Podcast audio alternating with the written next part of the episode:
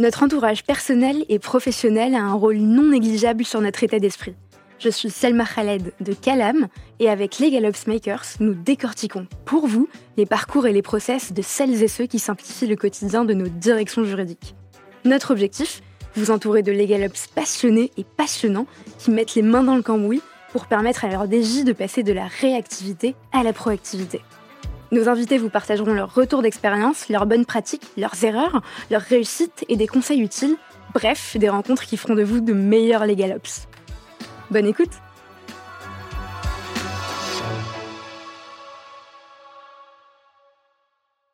Bonjour Fiorina. Bonjour Selma. Comment ça va? Ça va bien et toi? Ça va très bien. Je suis hyper contente de, te, recevoir aujourd'hui au studio. D'autant qu'il euh, y a bientôt, bientôt un an et demi, deux ans, un an et demi. Euh, euh, la dernière fois que j'ai reçu quelqu'un de, chez Ornicar, c'était une incroyable incroyable personne. C'est toujours une incroyable toujours personne. Une incroyable personne elle est toujours là, elle est toujours présente. je, suis ressortie de ce studio avec un code promo chez Ornicar. Mhm. Un super code promo. Et du coup, je me suis dit, mais qu'est-ce que va pouvoir m'offrir Fiorina en échange de cet enregistrement bah, Un autre code promo. C'est ma... Euh, un code promo plus avantageux alors ah, C'est toujours le même. C'est toujours le même? Mais vu que tu l'as pas utilisé le premier, je pense que tu peux utiliser un deuxième. Je ne suis pas, je, je, je ne suis pas à l'origine de cette non-utilisation, mais je, je, transmettrai le message à la, personne qui est censée l'utiliser. Et j'en profite pour, pour remercier Audrey parce que c'était vraiment drôle et chouette et elle m'avait mise au défi de, de la convaincre d'obtenir ce, son permis bah, le code promo déjà. Ah, ok. Non, moi je te le donne, euh, tu vois. Tu me le donnes comme ça comme ça, ouais. trop sympa. Et d'autant que d'ailleurs, ça, n'est pas la première fois qu'on se rencontre, euh, Fiorina, euh, puisque tu as participé en, début d'année à, la Legal Ops Academy. Mhm. et, puis on avait eu l'occasion d'échanger, mais par, par message interposé sur, sur des réseaux sociaux. Jamais.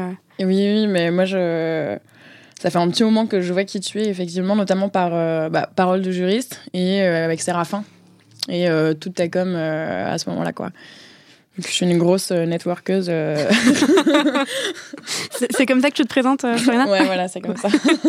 justement, dans un premier temps, ce que je te propose, c'est que tu puisses te, présenter de la manière dont tu souhaites, qui tu es, d'où tu viens, ce qui te passionne. qui est Fiorina Fernet Vaste question. Euh, bah, du coup, j'ai 26 ans, j'habite à Paris, euh, j'ai grandi à Marseille. Euh, ça commence bien? Ça commence bien, ouais, il y a un, petit, un petit décalage. Je suis née en région parisienne aussi, donc j'ai vraiment les deux, les deux facettes. j'ai vécu un peu en Écosse, enfin quelques mois après, après mes études, et je suis à Paris depuis janvier 2020. Ok. Bon, à savoir que du coup, ça a été un peu coupé parce qu'il euh, y a eu le premier confinement. Donc, je suis revenue à Marseille me confiner, puis je suis remontée après. Mais on va dire que ouais, ça fait, ça fait trois ans que je suis là euh, à temps plein. Et euh, je suis juriste chez Arnicard. Et tu supportes l'Olympique de Marseille Et je supporte l'Olympique de Marseille. Et c'est là qu'on rentre en conflit. Exactement. Du coup, on va couper le podcast. Voilà, on s'arrête là. Merci à tous d'avoir merci à tous d'avoir écouté cet épisode. Ça fait un plaisir. À très bientôt puisque je supporte l'Olympique Lyonnais. et je pense qu'on aura l'occasion de, de, regarder conversation des, après des Olympicos. Ouais, voilà. Ensemble. Mais une très bonne équipe Marseille qui, qui, va très bien en ce moment, contrairement à, à l'Olympique. Exactement. Malheureusement, merci. Bah voilà, si tu pouvais arrêter d'enfoncer le clou, ce serait bien. Euh, autre question euh, que euh, qu'on a décidé de poser. Euh, régulièrement et de manière ritualisée sur, sur ce podcast. D'une entreprise à une autre, les legal operations sont pas du tout euh, exercé de la même manière, ou en tout cas le périmètre peut être différent. Mhm. Euh, c'est quoi pour toi ta conception euh, des, legal operations? Qu'est-ce que c'est et quelle est ta définition de, ce terme? Je pense que je, ne suis pas sûre d'avoir une définition unique du terme et, et, comme tu dis, je pense que c'est tellement aléatoire déjà en fonction du pays dans lequel tu te trouves. Enfin moi je sais que j'ai découvert ça notamment par le, biais américain dans un premier temps qui n'a rien à voir avec euh, ce qui peut se passer actuellement euh, en France, par exemple. Et après, ça dépend de, bah, la taille de la société dans laquelle tu, bosses, je trouve, et aussi vachement du produit. Et typiquement, je trouve qu'il y a une grosse différence entre, euh, notamment par rapport aux au contrats, tu vois, les contract management, quand tu es dans une boîte en B2B ou une boîte en B2C. Le, le, besoin de legal ops sur ce sujet-là mm. n'a strictement rien à voir. Mais pour résumer un peu, euh, un peu la chose, euh, je dirais que pour moi, c'est un, Déjà, c'est le premier moyen pour, en gros, changer notre image de centre de coût et, euh, et, devenir euh, enfin une image d'un pôle qui permet au contraire d'économiser le d'économiser des coûts quoi. De, de, changer un peu la vision des choses euh, là-dessus. Ok. Et de voilà de, de promouvoir les plus-values du service juridique pour, euh, pour une société. Et après, effectivement, euh, faire en sorte euh, d'être beaucoup plus productif dans, dans notre méthodo et dans notre manière de travailler au jour le jour pour se rapprocher plus des enjeux, des enjeux globaux de la société dans laquelle tu travailles. Et, et, toi, avant d'arriver au, au, Legal Ops, t'as, tu n'as pas toujours voulu devenir Legal Ops et t'as pas toujours exercé cette, cette fonction? Non. Euh, non. Euh, et, et tu fais partie de, de, Si on revient sur tes études, tu fais partie de ces personnes qui, euh, euh qui ne se satisfont pas d'une licence ou d'un Master 2. Pour toi, c'est absolument pas suffisant. Tu as, commencé tes études et, et j'ai écrit Sous le soleil de l'université d'Aix-Marseille. Ah ouais, c'est plutôt vrai, ouais. Voilà. Quelle chance. Un parcours de, de privatiste avec une licence de droit privé puis un Master en, en droit des affaires un DGCE, euh, une formation courte euh, à l'université de Glasgow, t'en parlais mm. tout à l'heure, euh, et un MBA en project management à, l'IAE de, Paris-Sorbonne. Est-ce que tu gardes un, bon souvenir de, tes études de droit et de tout ce parcours, de tous ces diplômes qui ont dû rendre super fiers tes parents? Ouais, je garde, je garde un très bon souvenir de mes études. Après, bah, du coup, ça représente quand même 7 ans, donc c'est assez long tout ça. J'en garde un très bon souvenir, mais c'est aussi une très grosse période de doute Déjà, initialement, j'ai un peu choisi la fac de droit, euh, pas par hasard, mais, euh, mais un petit peu, parce que j'étais totalement perdue et que, que le droit mène à tout. Donc, euh, du coup, voilà. C'est ce qu'on me dit. Exactement, c'est ce qu'on dit. Et j'ai vraiment des, des, souvenirs de nuit blanche à passer à regarder euh, tous les masters qui existaient, tous les, débouchés, les débouchés possibles en droit. J'ai switché d'envie, je sais pas combien de fois pendant mes études. Euh, je voulais être avocate, puis je voulais être magistrate, et puis non, en fait, je voulais être avocate, puis juriste, puis euh, faire du droit du sport. En fait, non, le droit de l'immobilier, ça a l'air hyper intéressant. Et moi, je suis passionnée d'histoire d'une manière générale. Donc pendant un moment, je m'étais dit, et j'avais choisi le TD d'histoire du droit en, mhm. en L1. J'adorais cette matière et je m'étais dit, bah non, en fait, moi, je veux faire de la recherche euh, en histoire du droit. Puis je vais être prof d'amphi. Euh, voilà. Donc, rien, à voir, avec, ce que tu fais actuellement. rien à voir avec ce que je fais actuellement. Pendant un moment, j'étais euh, passionnée par le droit de la concurrence. Et donc, je voulais bosser à la DGCCRF. voilà, je suis quelqu'un de très stable. mais non, non, mais plein, plein, plein de, de, de, d'ambition et de passion sur, sur ces différents sujets. Comment, comment, comment, comment tu te stabilises à un moment sur euh, une seule chose? Euh, bah déjà, je pense que j'ai fait un choix entre guillemets, euh, entre guillemets facile parce qu'en choisissant le droit des affaires, bah, tu as un panel de, de matières qui est quand même beaucoup plus large que typiquement si je m'étais spécialisée en histoire du droit. Mhm. Donc j'ai quand même joué la sécurité. Euh, donc moi, j'ai fait, j'ai fait un DGCE et j'ai surtout fait le Master 2 en, en ingénierie des sociétés à Aix. Donc spécialisé, spécialisé en, en, corpo, chose que je fais plus trop euh, actuellement. Et en gros, euh, je savais pas du tout quoi faire, je voulais pas passer mon barreau. Je suis partie six mois euh, à Glasgow. Je cherchais un stage en cabinet d'avocat depuis l'Écosse. Je trouvais pas, je trouvais pas, je trouvais pas. Je suis tombée par hasard sur une annonce pour être chez Malte.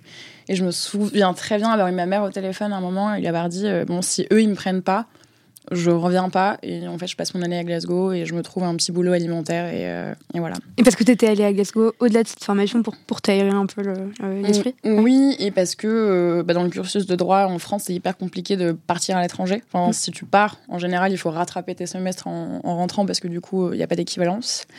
Et déjà, euh, personnellement, j'avais envie de vivre cette expérience et je pense que c'était un petit, un petit trou manquant sur mon CV. quoi. Et, tu parlais de, tu parlais de Malte, euh, parce qu'effectivement, tu as, effectué euh, pas mal de, de, stages en cabinet d'expertise comptable chez mmh. un stage à la, à la CCI de, de Marseille, Marseille-Provence, et, et, un autre chez, euh, chez Malte en tant que, que juriste corporate. C'est quand même trois salles, trois ambiances. Totalement. Est-ce que c'était volontaire pour toi de choisir un, stage à la fois dans un établissement public, une direction juridique, puis un cabinet d'avocat, euh, pardon, plus dans un cabinet d'expertise comptable, pour découvrir justement ces différents cadres et, faire ton choix euh, euh, Ou est-ce que c'était juste un simple concours de circonstances Tu t'es dit, bon, l'opportunité s'est présentée, j'y vais? Franchement, tout était du concours de circonstances. Je crois qu'il y a beaucoup, beaucoup de choses dans ma vie qui relèvent de concours de circonstances, dans tous les cas. Et, euh, et non, euh, en fait, on n'avait pas de stage obligatoire euh, à faire à la fac avant le, la cinquième année. Et j'étais frustrée de ça. Et mon entourage perso de l'époque faisait que j'ai réussi à avoir un stage à la CCI, Mhm. donc qui était super. Euh, pour les mêmes raisons, j'ai réussi à avoir un stage euh, dans, le- chez Novalliance, qui est à la fois un cabinet d'avocats et à la fois un cabinet d'expertise comptable. D'accord. Et du coup, Malte, et ben euh, voilà, comme je te disais, euh, c'est vraiment la dernière euh, offre de stage à laquelle j'ai postulé. Coup de cœur pour Stéphanie euh, pendant le pendant l'entretien, que je salue d'ailleurs et qui est toujours chez Malte. Tu, tu peux, tu peux citer son nom. Stéphanie Renaud. Stéphanie. Voilà. Ok. Et là, je pense que c'est vraiment mon expérience chez Malte qui, euh, qui, marque un peu le début de tout. Je crois que j'étais beaucoup dans le doute avant ça, euh, de manière globale sur ce que je voulais faire. Et c'est chez Malte où je me suis dit, OK, euh, en fait, je suis hyper contente d'avoir fait ces études-là. Et c'est ce que je veux faire et je suis au bon endroit. Et tu parlais de Stéphanie. Est-ce que Stéphanie, ou en tout cas le reste de l'équipe, dans leur manière de, de travailler avec toi, ont- t'ont aidé justement euh, Oui. dans ce cheminement-là? Oui, totalement. Et ça a été aussi, du coup, bah, là où, en gros, j'ai découvert le, le monde de la, de la tech et des startups et des boîtes euh, en hyper croissance et de, de quelle manière euh, le légal pouvait soutenir tout ça, en fait. Et euh, Stéphanie, du coup, est arrivée chez Malte, si je dis pas de bêtises, en août 2000, euh, non, 2019, du coup. Et moi, je suis arrivée en janvier 2020. Et j'étais la deuxième recrue, du coup, de l'équipe juridique chez Malte. Et c'était super de, de participer à ce début de d'aventure légale dans une boîte comme ça. Et en fait, les Legal Ops sont partis de là parce que euh, je bossais juste à côté des Sales Ops chez Malte. Et je trouvais leur boulot hyper intéressant. Et vraiment, euh, chez Malte, en tout cas à l'époque, il y avait une culture euh, Ops très très forte. Et euh, je trouvais qu'intellectuellement, le- leur boulot était dingue. Et je me souviens un soir avoir tapé euh, Legal Ops sur Google en me disant bah, peut-être qu'il y en a aussi pour nous, s'il y en a pour les sales. Ouais. Et là, j'ai découvert euh, un monde paradisiaque, quoi. Donc, notamment les ressources du clock. Euh, en tout premier lieu. Et, et là, j'ai eu un peu, euh, pas la révélation, mais je me suis dit, OK, en fait, je crois que euh, la frustration que je nourris depuis plusieurs années, euh, liée au cadre 100% euh, juridique, vient enfin de, de se combler et où, en fait, je trouvais que c'était un moyen de d'allier un peu un aspect très business et très opérationnel aux, euh, aux fonctions juridiques et d'enfin les faire euh, vivre et euh, les faire euh, les faire briller quoi. Et en rendre une fonction euh, qui vient générer de la croissance et du profit. Et à l'époque, est-ce que tu, te, tu, tu, tu rencontres des personnes qui font partie de ce milieu? Alors à l'époque a commencé mon ma quête de réseautage intense et d'heures et d'heures passées sur LinkedIn. Et c'est notamment comme ça que j'ai découvert Émilie.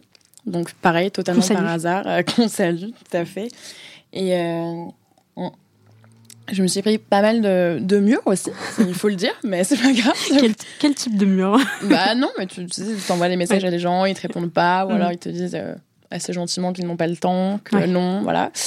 Mais euh, Parce que tu prenais contact avec eux pour leur demander d'échanger, de, de- Ouais. d'apprendre de leur, de leur métier, de leur fonction, c'est ça? Exactement. Euh, j'ai échangé avec, euh, avec pas mal d'étrangers aussi à ce moment-là. C'était vraiment des messages totalement spontanés euh, en me disant bah, Je viens de découvrir les Legal Ops, je pense que ça m'intéresse. Est-ce qu'on peut en discuter? Je suis un peu perdue dans ma vie. voilà. Et au final, euh, c'est totalement grâce à ça que, que j'en suis là, euh, j'en suis là aujourd'hui. Et Émilie fait vraiment partie des. Ça a été la première à, à propulser euh, tout ça chez moi. Quoi. Et on est d'accord qu'on peut quand même prendre contact avec des gens, même si on, même si on prend des portes, euh, Ah, on aura forcément des gens qui diront oui. Totalement. Et, euh, et d'ailleurs, euh, moi, pour la petite histoire, les trois gros postes entre guillemets que j'ai eu jusqu'à présent, je les ai eu comme ça parce que l'offre chez Malte, euh, je suis allée, enfin, j'ai un peu bypassé le truc en écrivant directement à Stéphanie. Mhm. Mon poste chez Thales après, je l'ai fait exactement de la même manière en envoyant un message sur LinkedIn directement à mon futur boss. Mhm. Et Audrey, euh, du coup, bah, grâce à ton, à ton podcast. Et on, Donc on peut totalement envoyer des messages aux gens. Je recommande cette manière. ouais. On en parlait avec, euh, avec Maxime Zo, qui était aussi passé sur, euh, sur Parole de juriste, et il me disait euh, vraiment n'hésitez pas à court-circuiter, euh, quel que soit, enfin qu'on soit junior ou même Mm. plutôt senior, mais à court-circuiter les process euh, de candidature classiques. Ah mais moi je suis mais 100% convaincue de ça et c'est ce que je dis à beaucoup de mon entourage. Ils me disent mais j'arrive pas à trouver, on répond pas à mes offres Ouais. alors que pourtant j'en ai j'ai candidaté à je sais pas combien d'offres. Et vraiment je leur dis mais écris. En fait euh, va voir les gens directement. Même si on, salue quand même les, les, RH qui font un très bon travail. bien sûr. Mais, c'est vrai que ça, peut apporter. Pas d'offense. Ça peut être une manière de, de, de, se démarquer euh, par rapport aux, autres candidatures et puis même, même pour, pour soi-même d'apprendre à connaître la mm. personne euh, et de savoir si on a envie de travailler avec elle ou pas. Exactement. Donc, euh, top. On n'en a pas parlé, mais tu es quand même passé par Thales, où tu as effectué ton, ton alternance et occupé le poste de contract manager. Des entreprises comme Thales, Airbus, Schneider, Orano, Naval ou encore Engie font partie de des bonnes écoles pour se former sur ce métier. Mm. Euh, on, voit la profession vraiment euh, de prendre de plus en plus de place, euh, pas uniquement dans, des boîtes de, ce type d'industrie, mais dans d'autres types de structures. Qu'est-ce qu'on apprend quand on est contract manager chez, chez Thales? Qu'est-ce qu'on apprend quand on est contract manager chez Thales? Écoute, beaucoup de choses. Et sans vouloir faire un, mauvais jeu de mots, c'est un peu l'école militaire contractuelle. Et donc, du coup, euh, moi, j'étais dans une branche, euh, dans une branche d'armement euh, chez eux.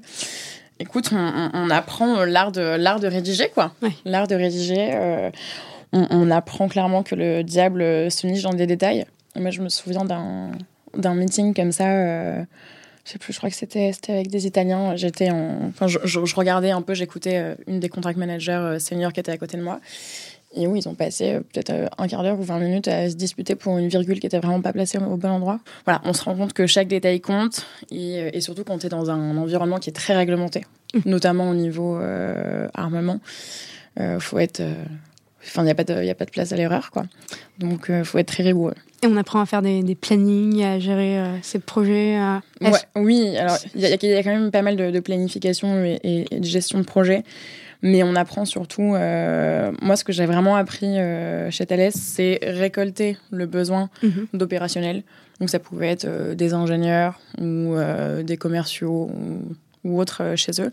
Et comment tu traduis tout ça dans un contrat?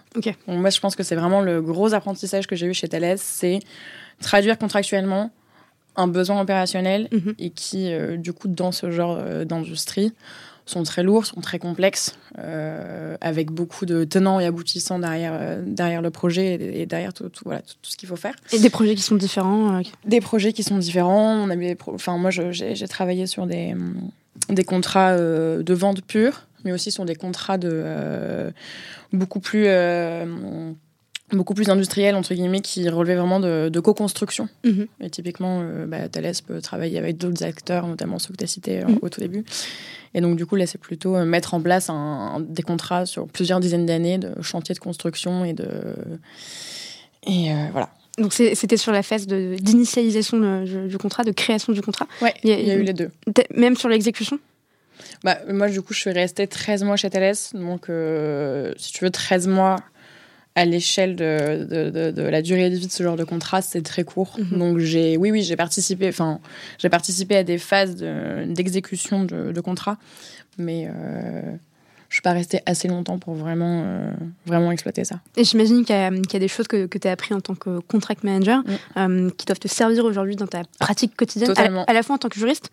Euh, on, parlait de, du fait de, de, de, dépasser le contrat et, et, que parfois, le, enfin, mais très souvent d'ailleurs, le contrat c'est uniquement les règles du jeu. On, en mm. parle très souvent avec des contract managers, mais aussi en tant que legal ops, j'imagine qu'il y a dans la gestion de projet, il y a des choses qui doivent te, te servir. Est-ce que tu pourrais nous, nous en parler? Oui, bien sûr. Alors déjà, d'un point de vue juridique pur, j'ai vraiment appris euh, chez Thales à négocier et à rédiger un contrat. Et euh, j'ai développé des automatismes euh, chez eux qui, je pense, me, bah, me suivront jusqu'au bout. Et du coup, moi, pour la petite histoire, du coup, initialement, je suis quand même spécialisée en droit des sociétés et pas en droit des contrats. Et euh, je suis tombée amoureuse du droit des contrats chez Thales. Alors ça fait rire tout le monde, notamment Audrey, euh, qui n'en revient pas du fait que j'adore les contrats. Donc du coup, voilà, au niveau apprentissage pur, euh, j'ai vraiment beaucoup appris là-dessus et ça me sert, bah, ça me sert tous les jours parce qu'il y a quand même pas mal de négo chez Ornigar. Et un point de vue legal ops, je ne m'étendrai pas longuement là-dessus, mais la gestion contractuelle des est souvent beaucoup moins rigoureuse euh, et qualitative que ce qu'on pense. Et euh, ça m'a permis vraiment de me rendre compte de la marge de progression qu'il pouvait y avoir dans la gestion de, des contrats. Des, contrats. Voilà. Et on, va, on va parler d'ailleurs d'implémentation d'un CLM, parce que c'est un, sujet que tu as traité chez. Euh, qui est toujours en cours de traitement. Qui est toujours, qui est toujours en cours de traitement.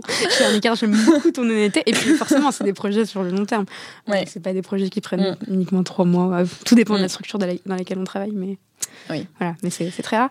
Oui, donc un, projet de CLM, ça peut prendre un peu plus de, que trois mois, évidemment. Euh, et, c'est un projet que tu as mené chez Ornicar. Et justement, en parlant d'Ornicar, en, avril 2021, euh, je recevais euh, Audrey euh, sur un autre podcast. Et à la question quels sont les, les challenges et les objectifs qu'on peut te souhaiter pour la suite de ta carrière, Audrey nous avait répondu. Déjà, premier gros challenge, c'est vraiment structurer l'équipe. Donc ça, c'est c'est mon plus gros challenge du moment. Euh, après, c'est euh, ce, ce, sera euh, réussir à prendre justement, euh, on en parlait tout à l'heure, mais prendre un peu de la hauteur pour mmh. avoir le temps de penser à tout ce qui est quels sont les process qu'on peut mettre en place pour faciliter le fonctionnement de du département, département juridique. Il y a une grande question que je me pose aussi sur est-ce que ça vaudrait la peine de d'embaucher un, un legal ops parce que mmh. c'est c'est voilà, on en entend de plus en plus parler. Euh, et, euh, et c'est vrai que ça, ça prend du temps, hein, euh, mettre en place des process. Il faut, faut avoir le temps de d'y penser, de les rédiger, de les communiquer. Enfin voilà, donc de les faire accepter. Exactement. Ouais, ouais. ouais. Et puis c'est, enfin voilà, c'est, je, je me dis que ça c'est peut-être que c'est le travail d'une personne.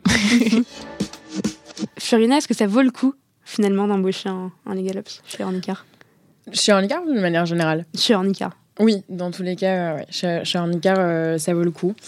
Après, moi, voilà, j'occupe un, poste à double casquette et j'ai pas tout le temps eu euh, le temps nécessaire pour mettre en place euh, cet aspect-là de cet aspect-là de mon poste. Mais pour moi, c'est une évidence que tu as besoin d'avoir quelqu'un qui, qui œuvre au moins en partie sur cette mission-là. Et Audrey ne s'est pas trompée, elle avait raison, effectivement, il faut, il faut euh, euh, recruter quelqu'un dès le départ, dès la création de, son équipe juridique, surtout dans des, dans des structures en hyper-croissance, mm. pour poser des fondations qui sont saines au sein des directions juridiques, euh, pour pouvoir accompagner les, bah, les mm. prétentions de croissance du business.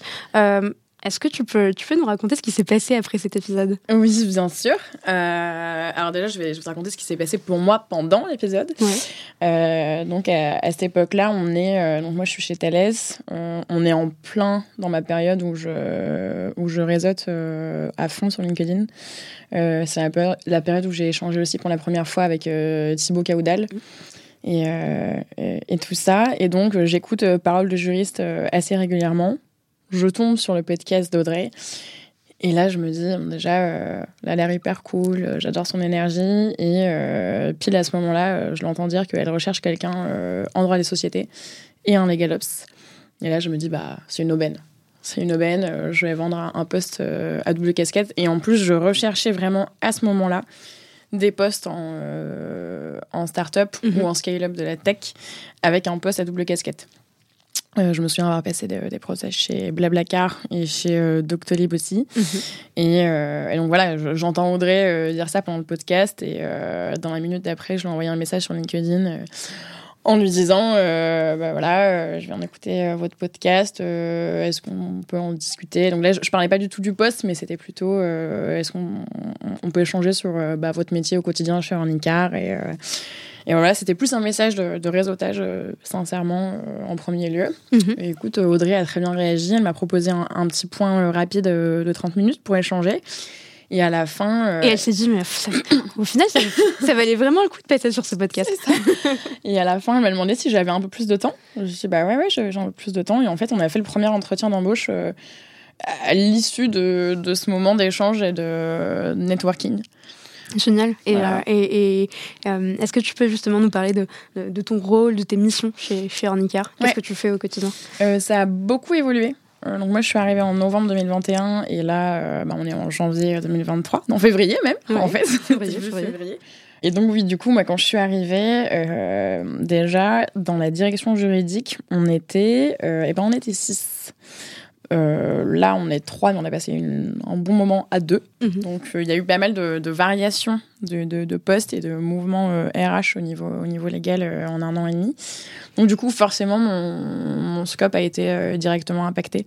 J'avais un peu plus de temps au début pour les fonctions purement ops et j'avais passé un moment à faire un, benchmark notamment du CLM, mhm. à mettre en place pas mal de choses. Et euh, bah, le, cours des, choses durant l'année 2022 a fait que j'ai été quand même très sollicitée sur des, euh, des fonctions purement legal et, euh, et, du run et du soutien aux équipes, aux équipes business. Et donc, du coup, voilà, mon rôle a un peu évolué, mais euh, j'ai, pour la faire courte, du coup, une double casquette euh, de juriste côté éducation, donc c'est-à-dire notre euh, branche d'auto-école en ligne, mhm. et une casquette de LegalOps pour la branche assurantielle et la branche d'auto-école.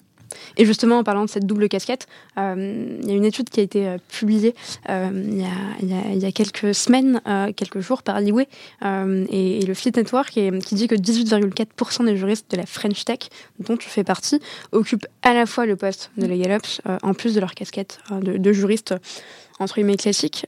c'est quoi le quotidien justement d'un juriste avec une double casquette? Comment tu t'organises Comment tu organises ton temps en fonction de, de ces, mm deux objectifs. Euh, est-ce que tu as une organisation vraiment euh, silotée euh, Comment tu fais? Alors au tout début, et c'est ce qu'il y a d'ailleurs dans, mon contrat de travail, c'est réparti en termes de pourcentage de temps, mhm. et où je suis censée passer 60% de mon temps sur des fonctions juridiques et 40% de mon temps sur des fonctions ops. dans la pratique, c'est bien différent. Et écoute, ça dépend. c'est forcément lié aux enjeux business de la boîte. Et les, les, moments de forte pression et de forte activité, bah, les, la, casquette legal euh, prend plus le dessus. Euh, en revanche, chez Handicap, on fonctionne en, en, quarter et on se met des objectifs par quarter. Et on s'est rendu compte avec Audrey qu'il y avait plusieurs quarters d'affilée où les objectifs OPS avaient été dépriorisés et où euh, bah là tu, tu, vois ça fait euh, ça fait deux gros mois que j'ai remis les bouchées doubles euh, sur ces sujets-là. Et donc du coup comment je m'organise je me mets des deadlines. Mhm. et voilà je me dis à telle date faut qu'il y ait tel chantier ops qui soit terminé. Ok et là je, je, me contrains en fait si tu veux. Je m'organise un peu avec de la contrainte pas pas dans le sens péjoratif du terme mais je, je matérialise beaucoup plus les, les deadlines euh, pour les rendus, parce que sinon le run prend le dessus. Et donc, tu te bloques des créneaux sur ton agenda tu, en te disant, voilà, sur ce slot, je, je, je, bosse uniquement sur les apps, je me coupe de mm. tout, et j'en discute avec Audrey, elle est prévenue, je, je ne bosse que sur ça. Bah, c'est ce que je fais dans tous les cas euh, au quotidien, parce que donc, du coup, j'ai pas mal de sujets de run, mais j'ai aussi des, des sujets plutôt euh, projets même pour ma casquette de juriste pur. Mhm. Donc du coup, d'une manière générale, je fonctionne euh, beaucoup en bloquant des, des, plages horaires pour ne faire que ça. Parce que sinon, je peux effectivement avoir tendance à, à t'éparpiller, à bosser sur trois sujets à la fois et ne pas avancer. Ce qui, ce qui est le de tout le monde. Oui, je pense. On parlait de, du fait de, de, l'organisation d'être déconcentré euh, à certains moments et, de se disperser. Ouais, et, surtout, en fait, du coup, moi, je, je me book des plages horaires pour faire une tâche unique ou euh, pas forcément une tâche unique, mais à minima bosser sur euh, un projet euh, à la fois. Tu discutes régulièrement avec des legal ups comme toi qui, qui ont cette double casquette? Non. en toute honnêteté, j'ai beaucoup discuté avec des legal ups mono casquette, mais non, j'ai jamais eu l'occasion de discuter avec avec des, des legal ups et aussi legal. Ouais. non. Ouais, parce que enfin, euh, sur une journée, c'est 24 heures, une journée complète. Les journées de travail, c'est entre 8 heures ou plus en fonction des contextes. Tu en parlais tout à l'heure des, moments de, de grosse mm. pression. Euh, le plus frustrant pour un profil comme le tien qui a, qui a cette double casquette, euh, quelle que soit sa profession d'ailleurs, c'est le manque de temps pour se consacrer à 100% dessus. et là, il y a un autre sujet qui entre en jeu, c'est le, sujet de la, frustration. comment, comment on fait pour pallier à, à, cette frustration, pour ne pas que ça mm. impacte aussi le l'aspect euh, euh, totalement juridique de cette double casquette eh ben, tu, fais bien de parler de frustration parce que c'est c'est quelque chose de, totalement, de totalement réel. Et bah, du coup, la, la, réponse qui suit sera la mienne. Mais en tout cas, moi, ma, ma, solution pour pallier à ça, c'est de toujours trouver des nouveaux moyens d'être plus productive. Et euh, je sais que c'est vraiment euh, le point qui, pour moi, est, le plus à, améliorer et sur lequel je me remets constamment en question, c'est mon organisation de travail. Mhm. Parce que j'ai pas envie de négliger ni le côté ops, ni le côté juridique au profit de l'un. Euh, je suis foncièrement passionnée par les deux. Et, et donc, du coup, en fait, je veux faire les deux. J'ai pas de concession. Et tu ne te verrais jamais passer à 100% sur l'un ou sur l'autre? Si, mais pas tout de suite. D'accord. Euh, si, je, je, je, me verrais un moment dans ma carrière euh, être 100% Legal Ops plus tard ou euh, avoir un poste responsable juridique sans souci. Mais là, actuellement, je, je fais les deux et je pense que je continuerai dans tous les cas à faire les deux. Donc, du coup, la solution à la frustration, c'est de, de, trouver la, meilleure organisation possible. J'y suis pas encore parvenue, mais voilà, je pense que c'est un travail de, de fond que de trouver des nouvelles manières de t'organiser et d'améliorer ta, ta productivité. Et quel conseil tu donnerais aux, juristes qui, comme toi, euh, souhaitent devenir les galops et à qui on propose euh, cette euh, double casquette? Je pense à un premier conseil justement qui est d'intégrer d'intégrer la répartition du temps de travail sur le contrat de travail. Donc ça, je le mm. note. Et, et, et, je pense vraiment se faire pendant les, les, les, premiers temps d'une prise de poste, faire un audit assez, assez complet de la situation par rapport euh, au côté Legal Ops et faire une, euh, une feuille de route assez détaillée sur l'année. Mhm. Pas sur un temps trop court, je pense qu'un an, c'est pas mal. Et une fois qu'on sait ce qu'on veut achever au niveau chantier Legal Ops sur l'année, parce que la fonction de Legal Ops a du run, mais le run n'intervient qu'une fois que tu as mis en place tes, gros projets. Donc, les premiers temps, ça sera forcément de, ça sera forcément de l'exécution euh, au niveau d'un projet. Mhm. Et donc, je pense que voilà, tu fais une feuille de route et tu l'étales sur l'année. Et, et, tu respectes ce calendrier-là. Et à côté, tu, bah, tu gères ton, ton run et tes fonctions de, de juriste un peu pompier, quoi. Et, surtout quand on arrive, on se dit, euh, quand on arrive, on se dit, mais en fait, on, veut faire plein de choses. Et on arrive avec plein d'idées. Mm. Et parfois, on, peut avoir des personnes, ou nous-mêmes d'ailleurs, on peut s'engager dans, euh, en, proposant plusieurs choses et en, s'engageant d'ailleurs sur la réalisation de ces choses mm-hmm. sur un laps de temps qui est d'un trimestre ou d'un de, semestre j'en parle. J'en ai payé les frais, donc euh. on, est nombreux à, en mm. avoir, payé les frais. Justement, qu'est-ce que tu conseilles? Tu conseilles une, roadmap beaucoup plus réaliste et de pas avoir peur de, de faire les choses mm. euh, doucement, lentement, euh, mais en tout cas en, ayant des, des, petites victoires qui, sont, qui permettent justement mm. de pallier à cette frustration? Ouais, tout à fait. Et ce que je conseillerais aussi, que j'ai pas forcément fait dans un premier temps, que j'ai fait a posteriori. C'est que comme tu l'as dit, euh, moi je, suis arrivée vraiment euh, pleine d'envie et d'énergie et j'avais envie de faire plein de choses. Mais euh, plein de choses, que ça soit réorganiser nos meetings qu'on a deux fois dans le mois, réorganiser la formation, knowledge management, l'onboarding, le CLM, le machin, le truc, et les KPI. et tu vois, je, me souviens avoir passé beaucoup de temps sur tout un projet de euh, comment on va améliorer nos réunions d'équipe. Et vraiment, ça me tenait particulièrement à cœur. Je me suis vachement documentée sur euh, le concept des réunions d'une manière générale, à quoi ça sert, euh, comment tu peux les améliorer, etc. etc. Et, et c'est après une discussion justement avec Audrey qu'on s'est dit toutes les deux, mais en fait, il y a des chantiers Ops qui sont beaucoup plus prio. Et donc, du coup, moi, je pense que la première chose à faire, c'est vraiment se poser la question de, OK, t'as plein d'idées et c'est super. Mais quel est le problème que tu veux solutionner là, actuellement, dans la situation dans laquelle t'es, avec cette super idée?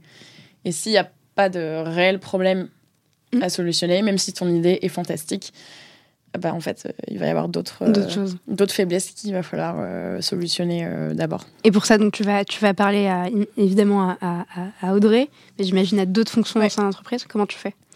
Bah écoute, là en plus, je, je, suis en plein dedans parce que je suis en train de faire la roadmap 2023. Je n'ai pas encore terminé. Mais je pense que ça se fait en deux temps. Mais euh, déjà, pour moi, la chose primordiale à faire, c'est vraiment de, de mettre euh, côte à côte les objectifs annuels de la société mhm.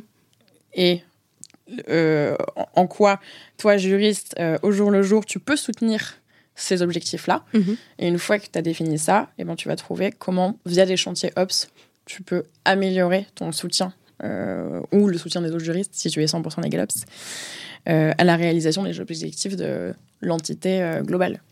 Ok. Euh, on parlait des frustrations de, cette double casquette et de la solitude dans laquelle on peut être quand on, exerce cette fonction. Euh, c'est hyper important de, se faire accompagner aussi par les gens, euh, les, les, ops autour de soi dans les autres fonctions.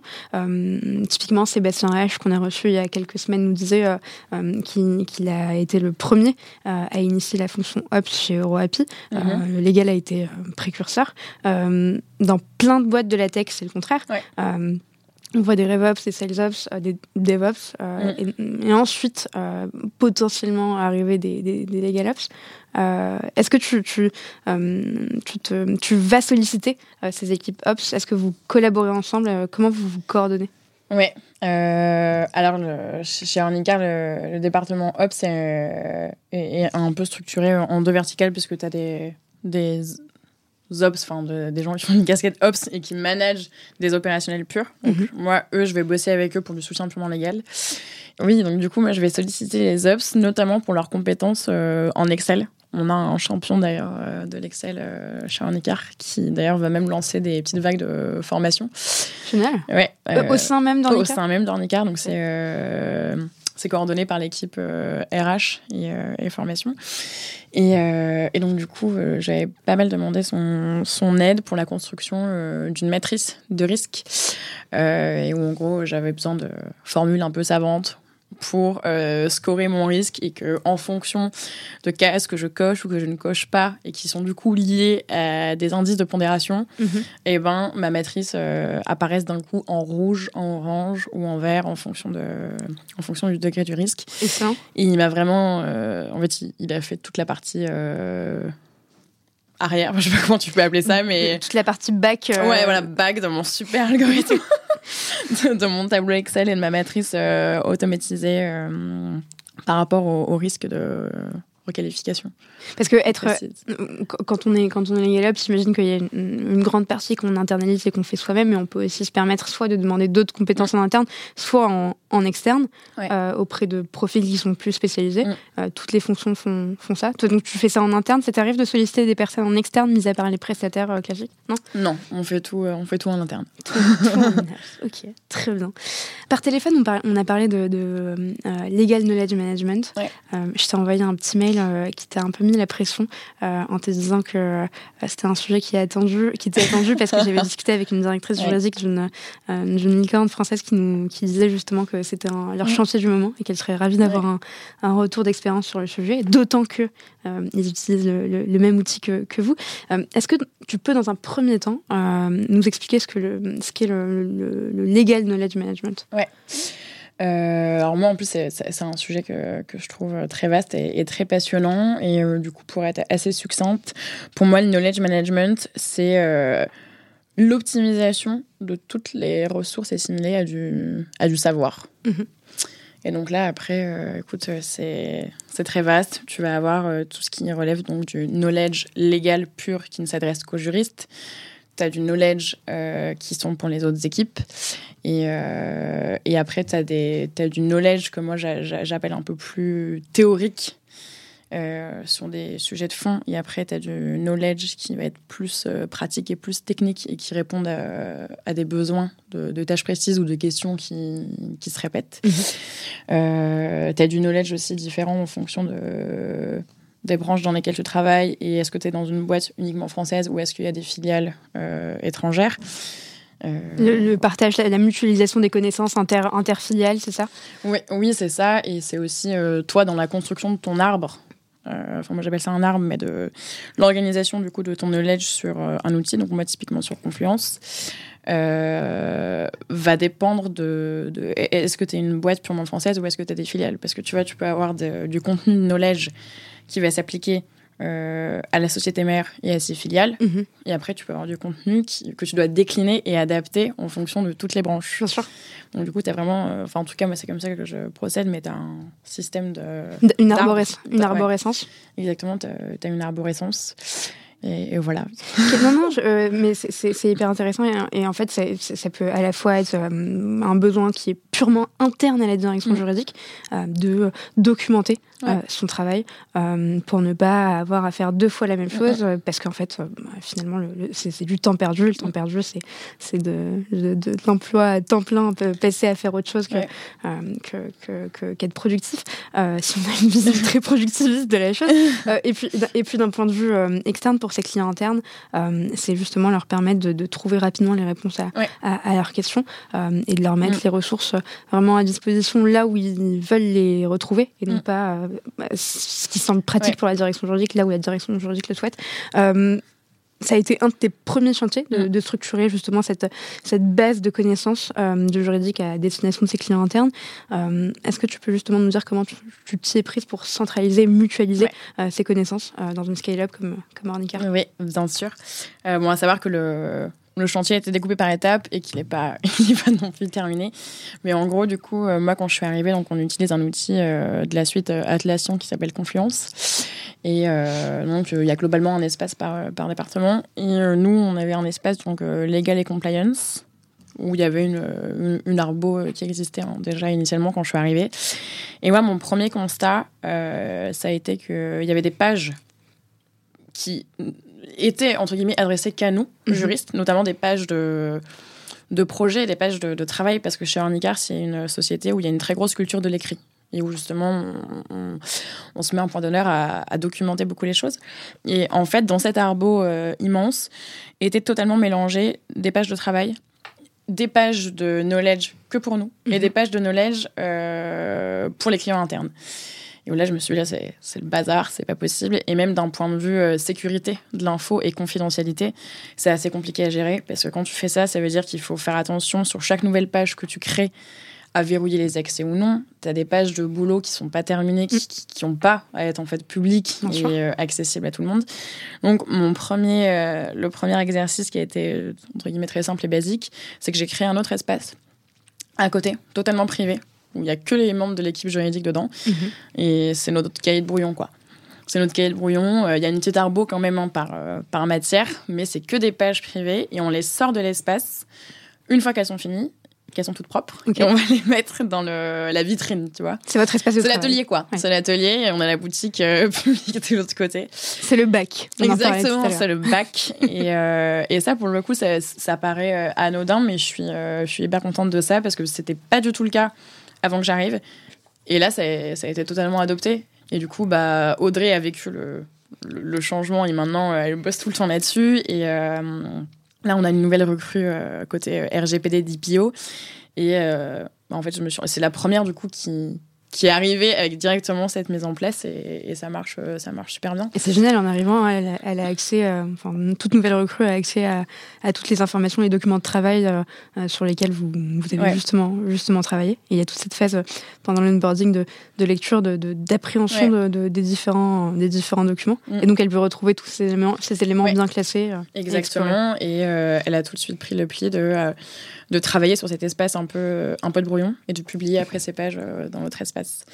Donc ça, ça a, été, euh, ça a été le premier chantier. Euh, le deuxième chantier a été de de me faire toutes les pages de knowledge qu'il y avait sur notre espace public, de les éplucher une à une, de comprendre à quoi elles servaient et de revoir l'arborescence de revoir l'arborescence. Et euh, bon, à l'époque, on était un peu plus international que maintenant, mais c'est, ça revient. J'espère que ça va revenir. Mais euh, donc, du coup, euh, c'est ce que je disais tout à l'heure. J'ai organisé mon espace par grosse matière. Mhm. Donc, typiquement, j'ai, en fait, ça fonctionne par, en, tiroir, tu vois. Et j'ai un gros tiroir global, donc qui lui s'adresse à la branche assurantielle et à la branche éducation. Mhm. Après, je vais avoir un tiroir assurance, un tiroir éducation et un tiroir complet une RGPD. En gros, j'ai trois, j'ai trois gros tiroirs. Et à l'intérieur de ça, viennent se multiplier des plus petits tiroirs par sous-sujet.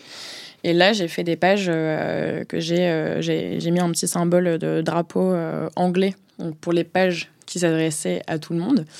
Donc, si demain on a 10 filiales, ça sera des infos en fait qui sont communes tous les pays. Et après, euh, si tu dois euh, encore resubdiviser les choses, bah, euh, j'ai mis des petits drapeaux en fonction des pays. En fonction des pays et pour voilà adapter adapter le, contenu des pages. Et, et ce que j'ai beaucoup fait d'une manière générale en épluchant toutes ces pages là, c'est de supprimer tous les doublons parce que typiquement, il y avait quelque chose qui était fait, moi, quand je suis arrivée. Il y avait des pages en français et des pages en anglais, qui étaient vraiment un copier-coller. Exactement la même page, sauf que c'était deux pages différentes. Uniquement pour des logiques de traduction. Uniquement pour des logiques de traduction. Ou parce qu'il il y en a une qui était adressée à l'assurance et l'autre à l'éducation, alors mm. qu'en fait le contenu était le même. Et euh, ça, euh, très gros danger parce qu'en fait, euh, tu es quasiment sûr à tous les coups que tu vas mettre à jour une page sans mettre à jour l'autre. Donc du coup, vraiment, les infos doivent être centralisées sur une seule page. Et, et, d'ailleurs, tu, tu, tu, c'est hyper, euh, hyper intéressant ce que tu dis, parce que sur la mise à jour, c'est beaucoup plus simple de, euh, de mettre à jour euh, sa base de connaissances sur un outil comme Confluence, Notion, ou sur des documents Word qui sont, mmh. par exemple, éparpillés. No offense pour, pour Microsoft. mais, tu, tu, mets un système de tags pour, pour, mettre, pour savoir quels sont les sujets que tu traites sur, chacun de, de tes, sur chacune de tes pages, ou c'est uniquement par le moteur de recherche que tu fais de recherche et tu peux te dire, là, il y a une évolution législative sur ça, on va modifier ce contenu. Alors, à moins de me tromper, je ne crois pas qu'il y ait de tag mhm. sur Confluence. Donc, du coup, tes pages ont des titres et euh, ça fonctionne comme un moteur de recherche. Ok. C'est un peu comme un, wiki. Oui, ok. Plus que euh, Notion, qui est vraiment un outil où euh, tu peux automatiser des bases de données, etc. Mhm. Ok. C'est quand même assez différent de. Moi, j'ai beaucoup bossé sur Notion chez Malte et les deux outils sont, sont très bien d'ailleurs, mais en fait, ils n'ont pas réellement la même la même utilité. D'accord. Euh, je, t'ai coupé, pardon. non, non, ok. Donc, tu nous as parlé de la, tu nous as parlé de la classification. Euh, est-ce que sur le, sur le fond, euh, il y a eu un travail de, de, réécriture ou de simplification du contenu qui a été réalisé? Alors, il n'a pas encore été réalisé. En revanche, ça a été détecté très tôt et c'est un peu ce que, ce que j'appelle la phase 2 de, de tout ce projet. Donc du coup, voilà, la, première phase, euh, c'est plutôt le, gros nettoyage et faire en sorte que les infos soient accessibles. Donc euh, reprendre les titres, revoir l'arborescence pour te dire que pour essayer d'avoir le chemin le plus intuitif possible, limiter les risques euh, de duplication d'informations qui vont être difficilement mises à jour. Donc ça c'est vraiment le, gros nettoyage de printemps. Et après, en tout cas à mon sens, tu rentres dans le dans, l'affinage des choses. Et moi, ce que, ce que ça fait plusieurs mois que j'ai cette idée en tête, c'est faire des templates de pages en fonction du type d'information euh, traitée mhm. et pour justement rendre euh, l'information euh, beaucoup plus pédagogue parce que déjà d'une manière générale les informations légales peuvent être un, peu indigestes pour quelqu'un qui s'y connaît pas trop. Mais si en plus ta page c'est un énorme pavé, personne qui va vouloir aller la lire. Et, et typiquement, moi, j'adore. on m'avait appris ça bah, justement chez Malte, le fait de procéder en en pyramide, à l'inverse de l'entonnoir qu'on t'apprend à faire en fac de droit, donc de partir du plus large pour mm. aller euh, au plus spécifique. Euh, en fait, il faut totalement faire l'inverse en te disant que ton lecteur en face, il a que 3 minutes. Il faut que, même en 2 minutes 30, dans le haut de ta feuille, il ait l'information dont il a besoin. Bien sûr. S'il a 10 minutes, tant mieux, il va aller jusqu'au milieu de sa pyramide et euh, il aura un peu plus de détails. S'il a 20 minutes, une demi-heure, et eh ben parfait, il va lire toute ta démonstration euh, et c'est super. Et sur ça, les, médias en ligne, euh, donc les, la presse quotidienne ou, pas d'ailleurs, sont un, très bon exemple. Euh, je, sais que dans le monde du contenu, on s'inspire pas mal de, ce qu'ils font, et notamment mm. le, le, Parisien où en début de en début d'article, tu as souvent euh, des sections euh, l'essentiel à retenir qui sont pas mises à la fin mais qui sont mises euh, au début parce qu'en fait le temps d'attention de, la personne de, ton visiteur unique, de ton lecteur est, hyper mm. courte. Donc en fait, il veut vraiment savoir qu'est-ce qui qu'est-ce qui est très important et ensuite bah, voilà, s'il veut continuer mm. et, détailler le, le, le contenu de l'article, il continuera à lire. Exactement. Et tu vois, je trouve que dans un point de vue économique comme ça à l'échelle d'une société, souvent la personne qui, qui, va lire ta page a besoin d'une réponse assez précise, mm. souvent du type euh, est-ce que je peux le faire ou est-ce que je peux pas le faire ou comment je peux le faire? Et donc du coup, moi voilà, j'aime bien euh, l'idée de en début de page, dans un encart précis, après avoir expliqué à quoi servait la page, que le lecteur puisse savoir si oui, sinon et comment. Et si après, en fait, il y a des choses à challenger et qu'il a besoin d'éléments, du coup, pour challenger ce qu'il y a dans cette petite box et qu'il n'est pas bien d'accord, eh ben, charge, charge à lui de, dérouler la page et de comprendre quels sont les arguments qui nous ont permis d'arriver à cette conclusion. Et après, on en discute. Mais si le besoin est immédiat, euh, en un coup d'œil, euh, il faut avoir la réponse. Du coup, là, euh, un de mes objectifs de l'année, c'est de reprendre toutes les pages et de toutes les mettre sous ce format-là. Génial. Je pense que ça va être assez chronophage, mais très intéressant aussi parce que du coup, en, reformatant toutes tes pages, bah, tu, tu te remets le nez dans, dans l'info brute, quoi. Bien sûr. Mais c'est un peu prendre de, prendre de l'information et de la connaissance brute et la, et la travailler, quoi, la mettre en forme. Autre idée hyper sympa, tu mais j'imagine que tu as dû déjà l'avoir, euh, mais mettre des exemples euh, de cas concrets, euh, typiquement comme un, sorte de business case, mais très rapide, en expliquant bah, dans cette situation-là avec telle mm. équipe qui a eu telle question, mm. il s'est passé ça, on a mis en place ça, et le mettre directement dans la, dans la fiche pratique, est-ce que c'est des choses que tu peux envisager? Ouais, ça je pense que c'est des choses qui sont hyper intéressantes et qui peuvent être totalement envisagées. Je sais que ce, qui est, ce que j'avais commencé à faire côté marketing chez nous, mais qu'il faut réintensifier, c'est typiquement euh, exactement des, cas pratiques comme mm. ça, parce que euh, nous, on a un gros sujet, du coup, euh, mention légale. Ok. si l'équipe marketing m'entend, je pense qu'ils vont rigoler, parce que c'est vraiment notre gros sujet. C'est alors, attends, là, on dit ça, donc il faut mettre une info bulle qui dit ça, ça, ça, puis dans tel cas, alors non, c'est pas celle-ci, mais c'est l'autre. Et ça, tu vois, typiquement, c'est un sujet avec beaucoup d'informations brutes mm-hmm. et de textes qui se baladent et où euh, on a une vraie euh, marge de progression à ce niveau-là. C'est qu'on a du mal à centraliser nos mentions légales euh, quelque part et à les faire évoluer. Parfois, je suis obligée de faire un contrôle F sur Slack pour aller re-retrouver dans une conversation une mention que j'avais mise à jour. Mm. Et ça, c'est un petit pain point côté, côté légal. Et où j'ai déjà quelques pages là-dessus, mais il faut les réintensifier. Et voilà, et comme tu disais, de mettre bah, dans cette situation, c'est telle mention qu'il faut faire Est-ce que je suis dans cette situation-là? Alors non, c'est celle-ci. Et faire un arbre de décision euh, qui, du coup, in fine, te donne la mention que tu dois mettre. Quoi. Et donc, en fait, tu peux créer des templates de, mentions légales aussi en fonction de, des usages de ces mentions légales. Exactement. Et c'est le cas en partie, mais pas, pas pour toutes. Et, euh, et, ça, je, je pense que ça peut être très facilement fait. Donc euh, là, c'est un objectif euh, très court terme. Génial. Ok, hyper intéressant. Imaginons que je suis, euh, je suis juriste et j'évolue dans, la French Tech ou pas d'ailleurs, et, j'arrive, je dois prendre en main un outil comme, comme Confluence, comme toi, pour structurer la base de connaissances de l'équipe mhm. juridique dans un premier temps. Est-ce que tu as une, série de conseils que tu me, donnerais, tu me donnerais une sorte de checklist avec trois points, vraiment trois choses à voir et à faire avant toute chose? Ouais. Alors là, c'est de l'impro total. Hein. J'ai pas du tout préparé cette question. C'est la, joie de ce podcast. Ouais. Euh, moi, je dirais euh, la première chose, c'est euh, se balader sur l'outil. En fait, se balader, aller regarder ce qui est fait dans les autres équipes, comprendre l'articulation. Parce que moi, je connais pas du tout tous les outils et les bases de, de, de, données. Je connais que Notion et Confluence. Et Notion, ça commence à être un peu loin. Donc, j'en ai un perso, mais je l'utilise pas au max. Donc voilà, se balader, quoi se balader, essayer de comprendre un peu comment ça fonctionne. Euh, est-ce que tu as des pages qui peuvent être reliées entre elles euh, Voilà, est-ce que ça fonctionne par espace Est-ce que les espaces sont reliés Enfin, essayer de comprendre un peu par toi-même euh, comment ça fonctionne. Et ne pas avoir peur de prendre du temps à faire ça. Ah non, mais il faut. pour moi, je pense qu'il faut vraiment prendre le, temps. Moi, je me souviens quand je suis arrivée chez Ornicar, j'ai un peu flippé. Je, ne comprenais pas du tout comment fonctionnait Confluence. Et je sortais de Notion, justement. Et il y a eu un petit temps d'adaptation. Enfin, c'est pas à négliger. Franchement, je pense que c'est pas c'est pas à négliger.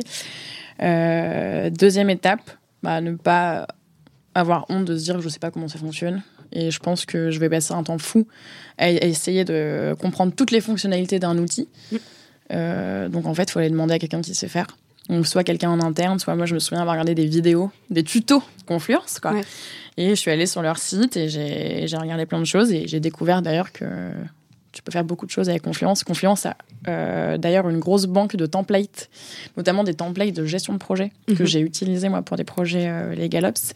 Ils ont des templates de, de compte rendu de meeting, de one-to-one. Enfin, euh, tu peux faire des, trucs assez, assez sympas et je l'aurais clairement pas découvert si. Si t'avais pas fouillé. Mais ouais, si j'étais pas allée chercher l'info.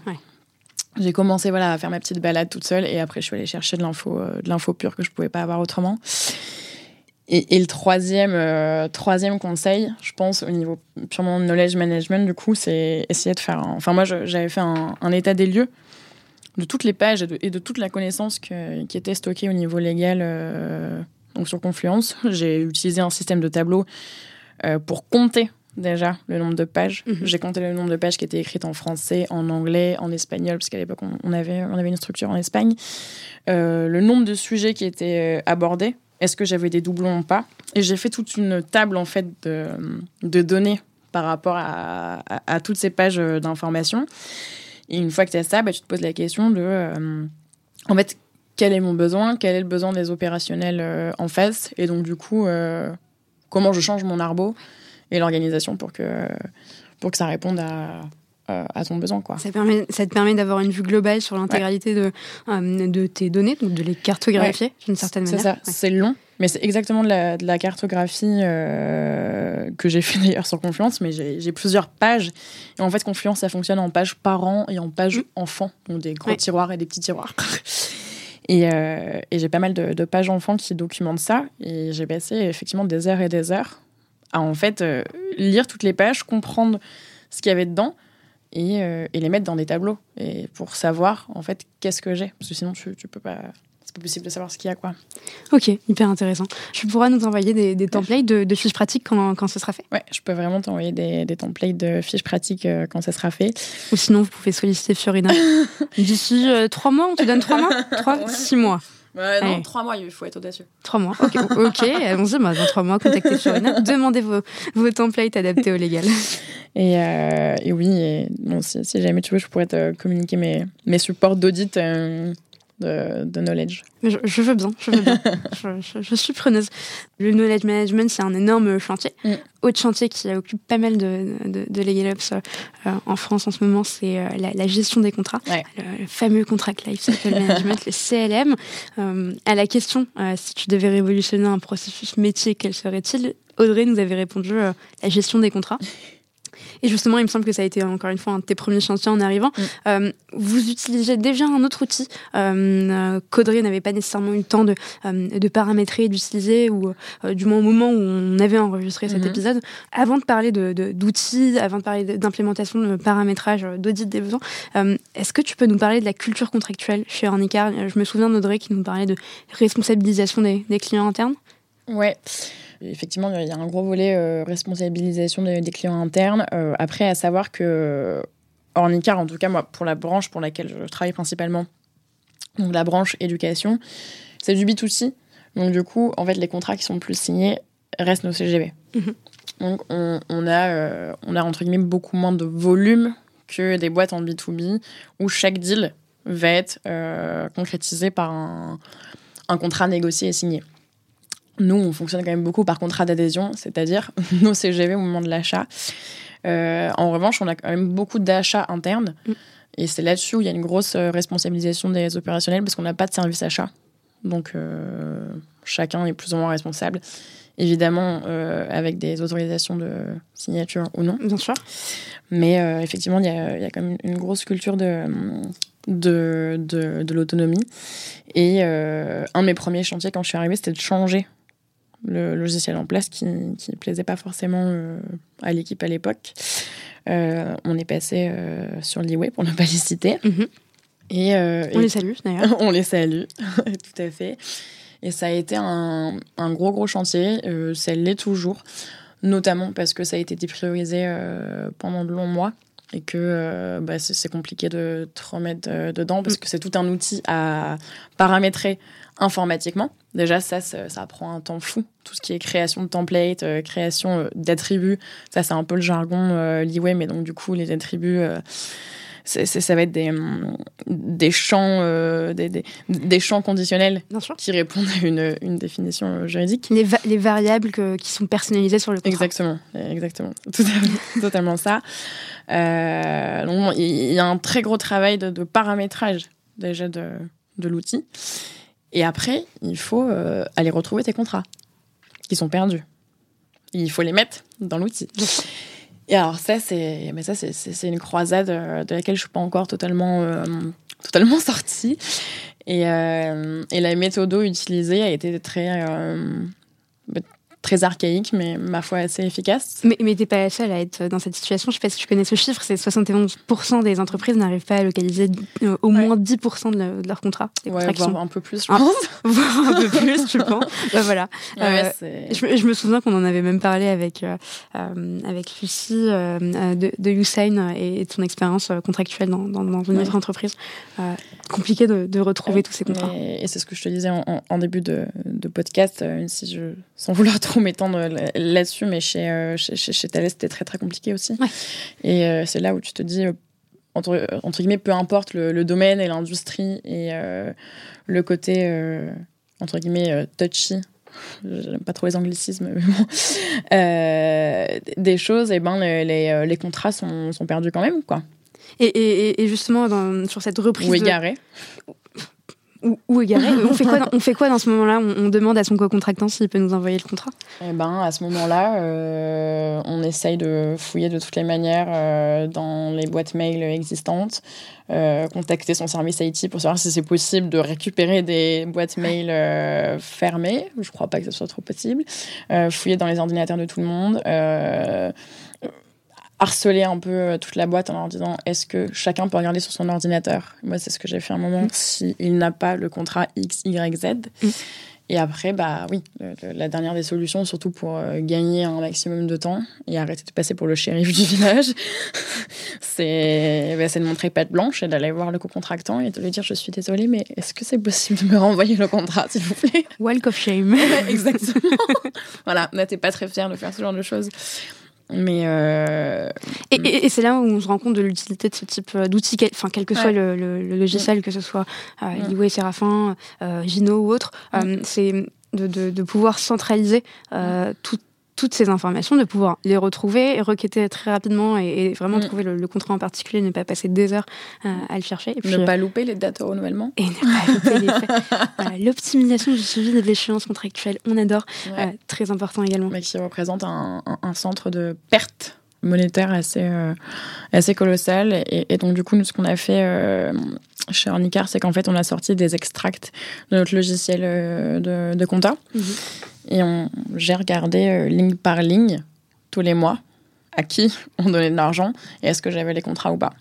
Et, euh, voilà. Et là, tu tu t'amuses. Très, très, très, très, bonne technique, mais qui implique euh, beaucoup de travail. Et, d'autant que, enfin, et j'imagine que tu as, dû repérer ça facilement, mais sur certains, certaines prestations, il n'y a pas nécessairement un contrat qui est associé, mais uniquement un devis ou une facture associée. Et donc ça, comment tu fais? Il n'y a pas de contrat, tu ne, tu l'intègres pas ou tu intègres le devis initial euh? Alors, euh, si nous, on a pris euh, bah, le, parti pris de, de, tout intégrer. En revanche, du coup, en fait, j'ai un gros tableau Excel avec plusieurs onglets. chaque onglet correspond à une équipe. Ok. Et donc, du coup, j'ai rangé par équipe leur contrat. J'ai coché à chaque fois si j'avais le contrat ou si je l'avais pas, si c'était mis dans l'e-way, si c'était pas mis dans l'e-way, etc. Euh, surtout si c'était des contrats euh, à exécution successive ou est-ce que c'était des contrats euh, un peu one shot. quoi. Et je me perds parce que je me souviens plus à quelle question j'étais en train de répondre. vous avez j'étais en train de m'emballer. non, non, non, mais vous avez pris le, justement le parti pris de ah tout mettre et de tout intégrer. Exactement. On a pris le parti pris de tout mettre et de tout intégrer. Et on intègre aussi les, les CGV. Et ça, c'est quelque chose qu'on qu'on essaye vraiment de faire comprendre euh, aux opérationnels. C'est que, euh, bah, typiquement, euh, sur un modèle comme Ornicar, à chaque fois que tu achètes quelque chose, mhm. tu signes des CGV. Donc, on peut avoir des, des, clients qui sont soumis à différentes, enfin, des achats qui vont être soumis à différentes versions. pour les, les, achats que tu fais beaucoup moins souvent, typiquement des abonnements SaaS, mhm. tu vas payer une fois et ben en fait, tu es soumis à la version des CGV qui correspond à la date d'achat. Et ça, c'est quelque chose qui est, qui est pas important et qui peut être compliqué parce qu'on n'arrive pas toujours à retrouver à quelle date on, on, a souscrit en fait euh, à ce truc-là. Et puis de retrouver les CGV parce que c'est mis à jour sur le, site ou sur. Oui. Alors ça, il y a quand même euh, une réglementation française et européenne là-dessus qui euh, vous oblige à avoir les différentes versions de, des CGV téléchargeables. Et de les envoyer par mail. Enfin, il faut que ce soit sur un support durable, oui. donc par mail ou en PDF. Mais, mais typiquement, pour les acteurs américains, notamment les SAS, qui sont pas soumis à cette réglementation-là, c'est assez compliqué parce que sur euh, leur site internet, je trouve en général uniquement les CGV euh, correspondant euh, au jour J. Donc tu sais pas toujours quels sont les termes de ton, de ton engagement. Quoi. Ce qui est un pur plaisir. Ce qui est un pur plaisir. Euh, tu t'es chargée euh, toute seule de, l'implémentation de, l'outil euh, chez, chez Arnica. Euh, comment on implémente une, je, sais que tu encore dedans, mais comment on implémente, une solution de gestion de contrat de, A à Z en même temps que cette double casquette? Eh ben, très bonne question. très très bonne question et, j'ai pas forcément la réponse parce que c'est pas, c'est pas encore finalisé. en tout cas, nous, ce qui a été fait chez nous, c'est que déjà l'outil est resté très longtemps que de notre côté et donc pas accessible euh, à d'autres à d'autres membres tout simplement parce qu'il n'était pas finalisé parce que les paramètres sont sont pas encore tous euh, mis en place parce que tous les contrats ne sont pas intégrés mm. sur euh, Liway donc euh, on switch quand même entre une contrat tech sur euh, notre drive Liway et aussi des contrats qui sont localisés dans des ordinateurs et qui sont ni sur notre drive ni sur Liway et voilà on n'y est pas on n'y est pas encore à 100% mais mais, mais c'est en route. Et, euh, et ça là, fait partie de ton run. Exactement, ouais. ça fait partie de mon run. Là, je commence à le, à le, rendre, à le rendre public. Et le premier chantier euh, public, c'est l'automatisation de, des NDA, mm -hmm. qui en plus, là, en ce moment, se font un peu plus euh, nombreux qu'à certaines époques. Normalement, c'est censé sortir la semaine prochaine. Génial. Donc, ouais, voilà. On touche du bois? On touche du bois. Mais euh, voilà, tout ça pour te dire que tu vois, c'est pas l'outil est pas encore euh, implémenté. Euh, enfin, je veux dire, il, il est pas encore démocratisé auprès auprès de tout le monde. Ouais, je, l'utilise beaucoup au quotidien, mais son implémentation est, est, assez longue et, et je pense qu'en fait, il faut faut évaluer son besoin et faire un peu les choses une par une. Nous, notre besoin premier, c'était de retrouver nos contrats et de savoir quand est-ce qu'il fallait qu'on dénonce un préavis ou pas. Ça, c'était vraiment le premier besoin. Donc, c'est pour ça qu'on a commencé par euh, la récolte des contrats et euh, les télécharger dans l'outil. Euh, les NDA viennent juste après parce qu'au final, on en signe pas mal. Mm -hmm. J'avais à l'époque, on avait un, pro un programme d'ambassadeurs avec des, des, jeunes sur les campus, comme Lydia fait notamment. Mm -hmm. Et on, on l'a fermé là depuis. Mais j'avais automatisé les templates du coup de contrat pour les ambassadeurs. Okay. Et on avait un stagiaire euh, à l'époque qui s'occupait uniquement de ça et qui au final est la personne, je pense, chez Ornicar qui a le plus utilisé euh, Liway et ça marchait super bien. Euh, voilà, là on a une branche B2B2C qui est en train de s'intensifier et ça je pense que c'est un super cas d'école euh, que je vais pouvoir automatiser euh, sur Liway. Mais donc du coup voilà, le, mon conseil c'est de comme d'hab euh, prioriser les besoins et, et, y aller au fur et à mesure et, et surtout ne pas être trop audacieux parce que moi, je, je, je, me souviens m'être dit au tout début que en deux trois mois, ça allait être fait. Oui. Et encore, je me disais, mais non, tu peux le faire plus rapidement. Euh, pff, en fait, c'est colossal. Et avec du recul, je me dis même que si j'avais eu 100% de bande passante que pour faire ça, en fait, j'aurais pris plusieurs mois. Oui. Et en fait, c'est très très très long comme, euh, comme sujet. Et en fait, c'est pas juste une contre-attaque intelligente. Euh, c'est des outils voilà, qui vont te permettre de, de, générer des contrats, de leur associer des, des workflows de vérification, d'intégrer les signatures. Et d'autres euh, outils, euh, d'ailleurs, d'autocompléter un contrat avec des données sur, euh, je sais pas, Salesforce ou un outil de compta oui. ou n'importe. Ou même sur Slack, il y a des intégrations. Euh, voilà, moi je suis pas, je, suis, je me suis pas du tout encore attaquée à l'intégration mm -hmm. euh, de, de dans d'autres outils et je suis sûre que c'est super et, et, ça sera fait. Mais tout ça pour dire que en fait, c'est voilà, c'est gigantesque et que faut, faut se dire qu'on y va petit à petit quoi. Faut pas avoir peur de prendre le temps et, ouais. et, de, et de, limiter euh, d'abord à cette direction juridique avant de, de, de, le mettre à disposition des ouais. autres. Et voilà, et, et être assez euh, assez clément avec soi-même parce que euh, moi je, je, sais que j'ai quand même beaucoup été confrontée à de la frustration. Parce que j'ai passé des mois à me dire mais en fait j'étais persuadée que ça allait être beaucoup plus rapide.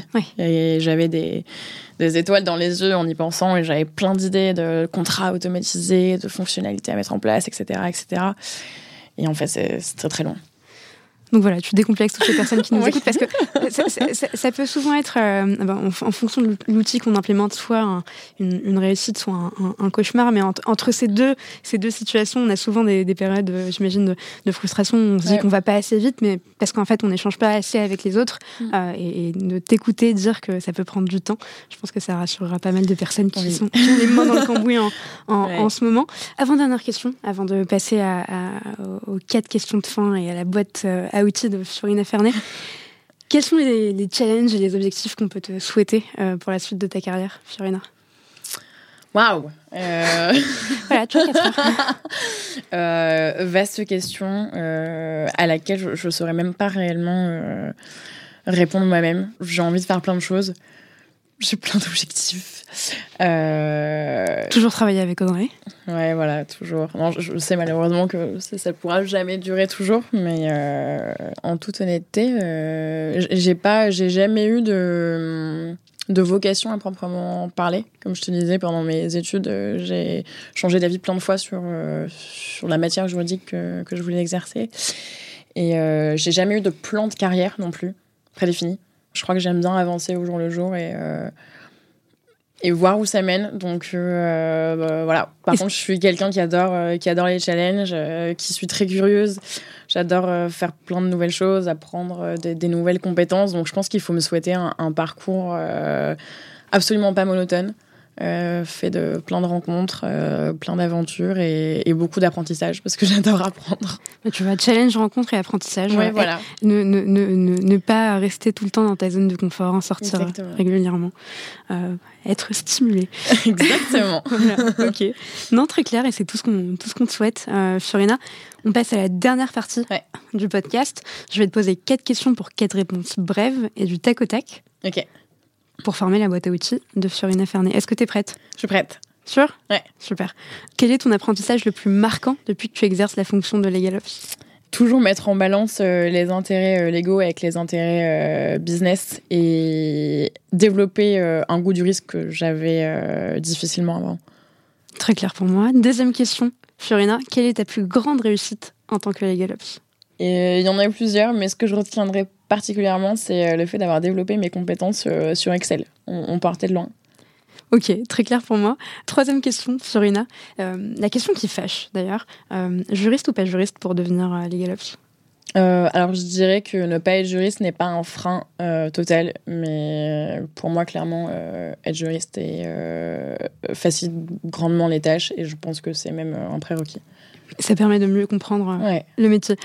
Euh, dernière question, Fiorina, et ensuite je te laisserai partir, euh, finir ta journée et partir en week-end.